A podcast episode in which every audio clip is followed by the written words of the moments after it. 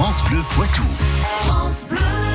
7h16, c'est l'heure de la science infuse. Une minute par jour pour démêler le vrai du faux. Vous connaissez le sixième continent, c'est une attraction euh, du futuroscope, mais c'est aussi et surtout une réalité. La gigantesque décharge qui flotte dans le Pacifique est bien plus importante que l'on ne l'a dit et on l'a cru au tout départ. Elle s'étend sur une surface de trois fois la France, selon une étude publiée en mars 2018. Et ce n'est pas sans conséquence évidemment pour les animaux marins, Jean-Michel Piquet.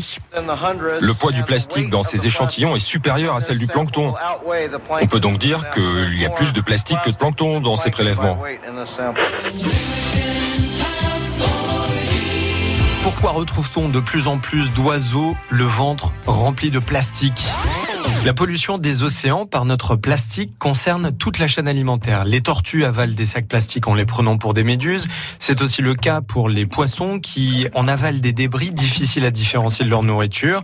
Et les oiseaux marins aussi qui donnent euh, des coups de bec dans ces sacs plastiques n'ayant pourtant rien à voir avec leur nourriture habituelle. Mais alors, pourquoi font-ils cela? Tout simplement parce que notre plastique prend l'odeur du plancton. C'est ce que révèle une étude de 2016 en fait, le plastique va agir comme un piège à odeur. En se désagrégeant dans la mer, il va produire du sulfure de diméthyle, le même composé chimique produit par les algues et le phytoplancton lorsqu'ils se décomposent. Les oiseaux marins ayant un odorat très développé pour trouver de la nourriture tombent alors dans le panneau de ces fichus sacs plastiques. Les conséquences sont terribles. Cette ingestion va conduire à une impression de satiété pour l'animal qui ne va plus se nourrir.